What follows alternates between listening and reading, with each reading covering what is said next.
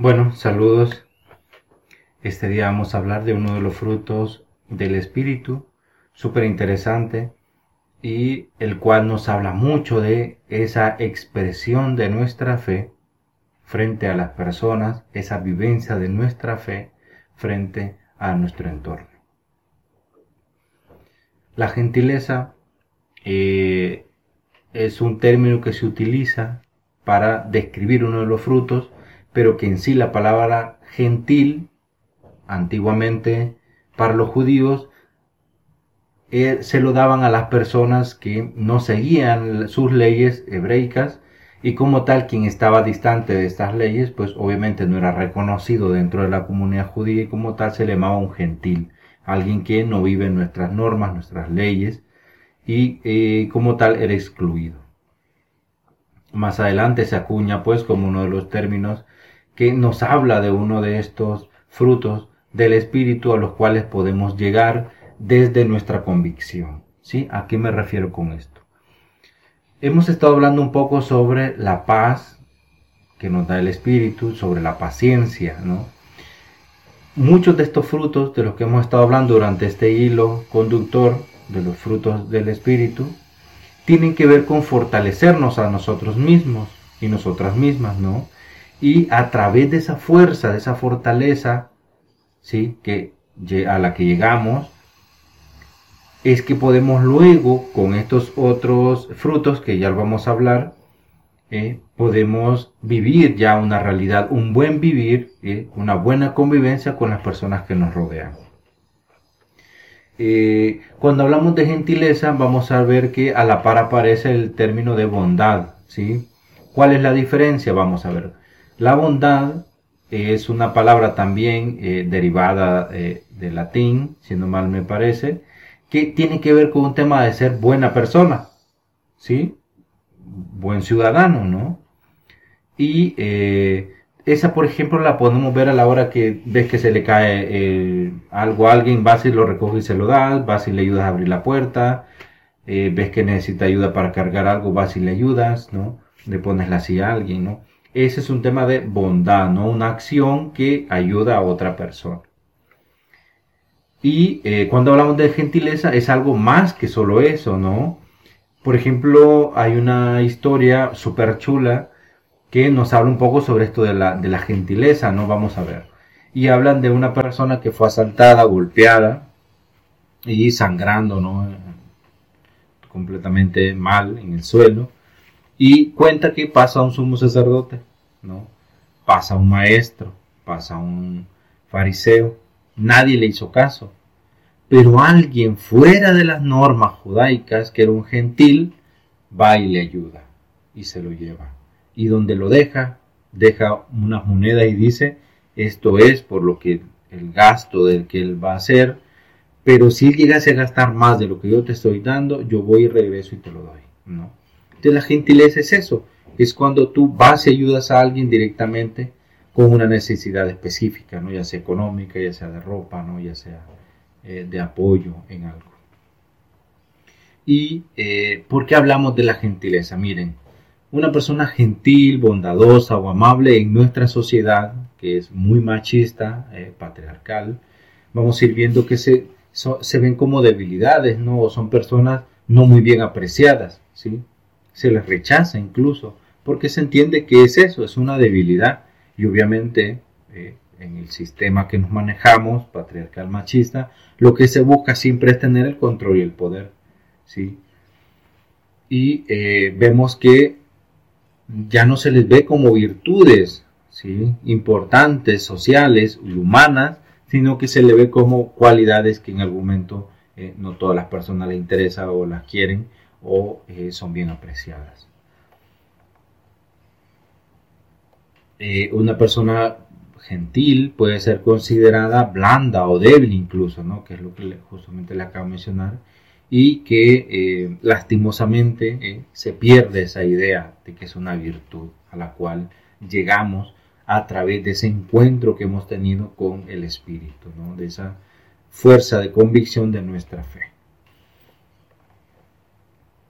Y eh, lo otro es que, bueno, vivimos inmersos en una cultura obsesionada con las celebridades, eh, es una cultura eh, de las apariencias, ¿no? Y que se ha reconocido a través del poder adquisitivo que puedes tener y eso hace que no lleguemos a reconocer verdaderamente a las personas porque este tipo de, de cosas no las estamos viendo. Vos ves que tan famoso es alguien en TikTok a partir de la cantidad de personas que lo siguen o en Facebook o en Twitter pero de pronto esas personas que están realizando acciones bondadosas, de gentileza, de cambio social, pues no se les está viendo, ¿no? porque no son famosos eh, youtubers o famosos eh, influencers que estén ahí, ¿sí?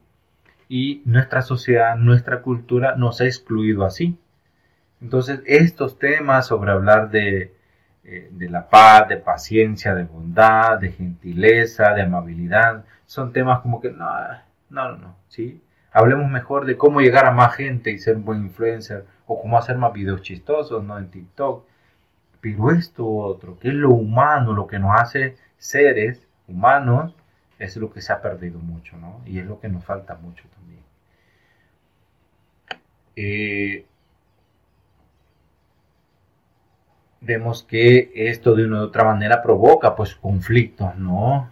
Entre las cosas necesarias de cambio social, humano, a, eh, a cuestiones meramente de imagen, ¿no? De estética. Y eh, es importante también que vamos viendo sobre este tema de la bondad de Dios en nuestras vidas, ¿no? Lo vemos en la historia, ¿no? Eh, la bondad de Dios para con nosotros, ¿eh? nos las muestra desde su plan de salvación, ¿no?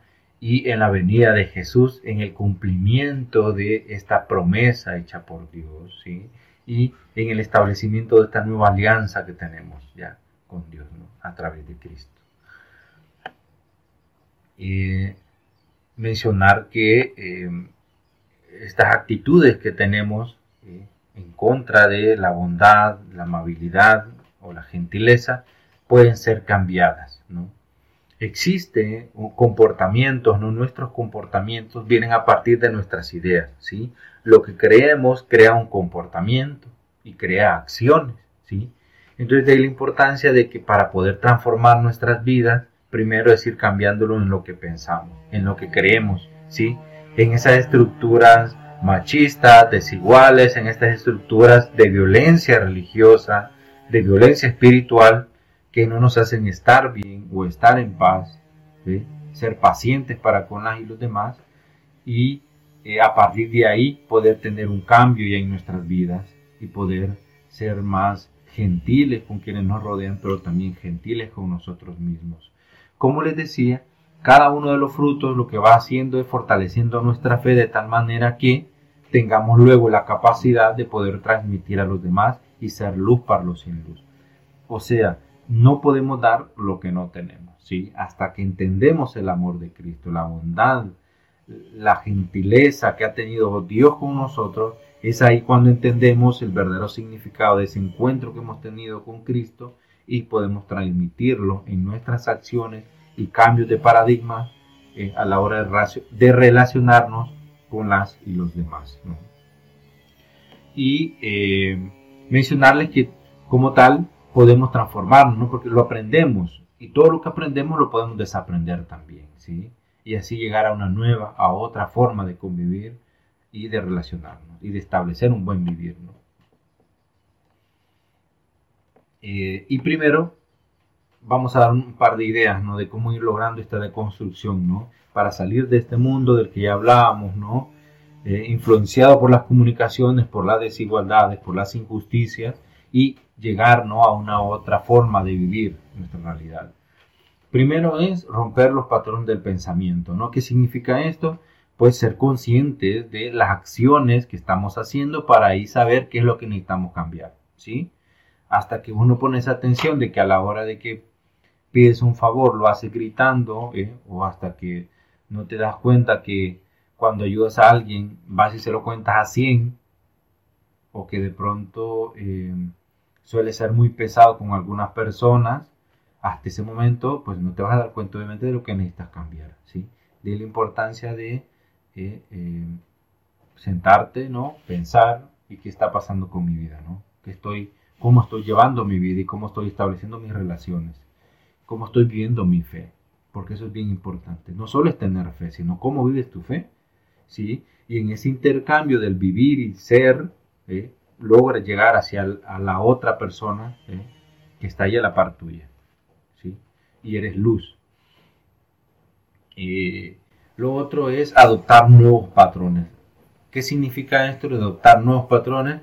Pues eh, cambias tu realidad, cambias tus acciones, ¿no? Mientras más conocemos las cualidades de Dios, especialmente en el carácter de Jesús, aprendemos el ejemplo de vida al que debemos aspirar. O sea, si desaprendes ciertos, eh, ciertos conocimientos pensamientos que tenías, te va a quedar un espacio para que vuelvas a aprender algo diferente de Dios, ¿no? Y tengas más, eh, estés más claro de ese encuentro que tenemos con Cristo y a partir de ahí cambias tus actitudes, tus pensamientos y tu comportamiento para con las y los demás, ¿no? pero desde el ejemplo de Jesús, ¿sí? Porque es, lo interesante del ser creyente, o sea, sabemos que hay un ejemplo de vida y es de Jesús, quien vino y se entregó por la gente, ¿no? Y él estos frutos del Espíritu nos los mostró en su diario vivir, en su convivencia con los apóstoles, con quien llegaba y lo necesitaba, con los niños, con las mujeres, ¿no? Con los adultos mayores, con los enfermos, ¿no? Lo vemos ahí. Y eh, el tercero es que es importante que todo esto lo vamos a lograr a, partir de un tema de autodisciplina, ¿no? Eh, ¿Qué significa esto de la autodisciplina? Pues primero, eh, crear un proceso de autoevaluación que tengas la capacidad de descubrirte y analizarte a ti mismo y evaluarte cómo estás viviendo, ¿no? Pero también la autocrítica, ¿no? que eso sí, hay que tener muy bien claro que hay que tener mucho cuidado porque la autocrítica no es la que te dice, puya, hoy cometí este error, soy un tonto, ¿no? Eh, al final, eh, no, es esa autodestrucción, digámoslo así, nada saludable para nosotros y nosotras, no. La autoevaluación nos ayuda a entender cómo estamos, ¿sí? Respiramos, nos sentamos, pensamos cómo estamos, ¿sí? Nos ayuda a evaluarnos el cómo estamos llevando nuestra vida y estamos conviviendo y siendo personas, viviendo nuestra fe. Y la autocrítica nos ayuda a ver más allá de lo, ah, es que yo soy una persona tranquila, no, es que yo soy muy buena onda, tengo muy buenas amigas, muy buenos amigos, salgo al parque, ¿no? Mm, la autocrítica tiene que ver con ir más allá de eso, ¿sí? Vamos, por ejemplo, vas para el parque, pero de pronto en tu familia alguien necesita ayuda para cuidar a un adulto mayor, ¿estás ahí cuando lo te necesitan? ¿No? O bueno, es que eh, me gusta salir con mis amistades. Bueno, y cuando sales con tus amistades, ¿quién se encarga de realizar los roles en el hogar? ¿Sí? Ah, es que ahí está mi hermana, ¿no? Ahí está mi mamá, ahí está mi abuela. Mm, pensémosla. La autocrítica es esa la que te dice, bueno, y hay roles en el hogar que uno ha asumido porque se me enseñó que no eran para mí en el caso de los hombres, ¿no? Eh, o de pronto hay acciones que realizas que no te das cuenta, lo que ha mencionado antes, ¿no? A veces, pocas veces nos damos cuenta que a veces le gritamos a las personas y no nos damos cuenta. O muy pocas veces nos damos cuenta que estamos insultando a alguien. O utilizamos términos como, mira y entendiste lo que te dije. Cuando deberíamos mejor decir, me di a entender, ¿sí entiendes? Porque tiene que ver con una implicación de cómo estoy viendo mi comportamiento, mi vivir hacia o con relación hacia los demás. ¿sí? Y de ahí la importancia de esto de eh, realizar un proceso de autoevaluación, de autocrítica periódicamente para ir transformándonos ¿no? constantemente, porque esto no es que hoy ya lo hice y ya estuvo, no, esto es constante. De ahí la importancia de entender que las y los cristianos tenemos esa responsabilidad del cambio continuo, ¿sí? En el diario vivir. ¿Por qué? Porque si no caemos en el estado confort. ¿Qué es un estado confort?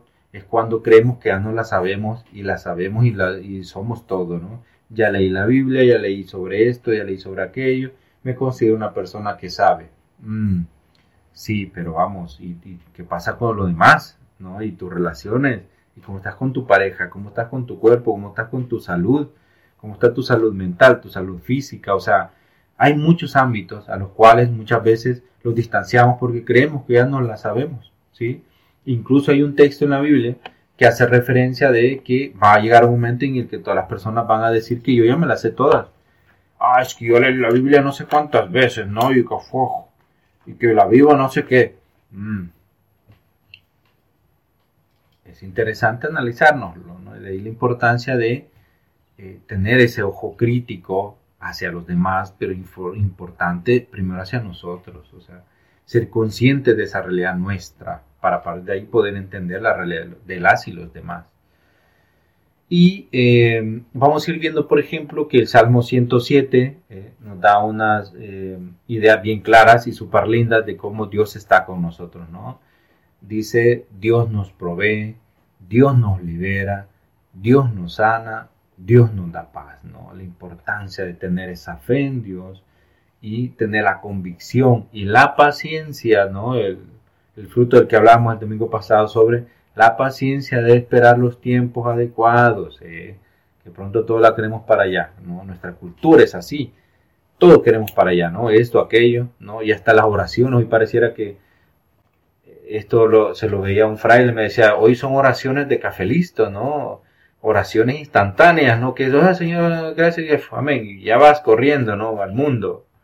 Cuando vemos que hay otros procesos que nos están haciendo y que lo estamos olvidando, ¿no? Pero creemos que ya no la sabemos.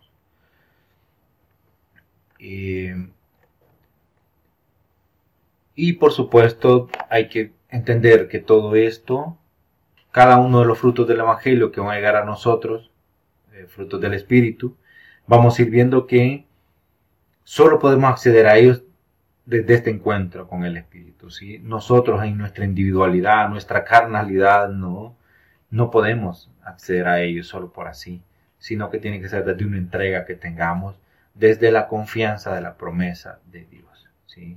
Eso no depende de nosotros, sino de ese encuentro que tengamos y de la disposición, obviamente, que nosotros, nosotras establezcamos para tener ese encuentro y en ese encuentro no llega el Espíritu y nos da estos frutos desde esta vivencia de nuestra fe y nuestra espiritualidad. Y hay que eh, ver el tema de que eh, nuestra fe debe dar frutos, ¿no? Porque la fe sin frutos, eh, pues es una fe muerta, ¿no? Y los frutos sin la fortaleza de la fe, sin la fortaleza del encuentro con Cristo, ¿no? Y eh, el no creer la promesa misma de Dios, pues obviamente hará frutos que no, eh, muertos pues, que no nos ayudan a crecer, ni ayudan al mundo a crecer, ¿sí? Quiero cerrar eh, con algo importante y es reconocer que cada acción que realizamos debe ser para ayudarnos todas y todos. ¿sí? En el diario vivir, en nuestra convivencia, debemos buscar siempre el buen vivir. Y el buen vivir no es una cuestión individual, sino es una cuestión colectiva, que es la invitación a la que Jesús nos llama continuamente en el Nuevo Testamento. ¿sí? Cuando Él en el Evangelio nos habla de este nuevo reino, nos habla del buen vivir, del cómo nos estamos relacionando con nosotros mismos y nos relacionamos con las y los demás, desde la bondad, desde el amor, desde la bondad, desde la gentileza. ¿sí? Muchas gracias, cuídense, tengan un feliz día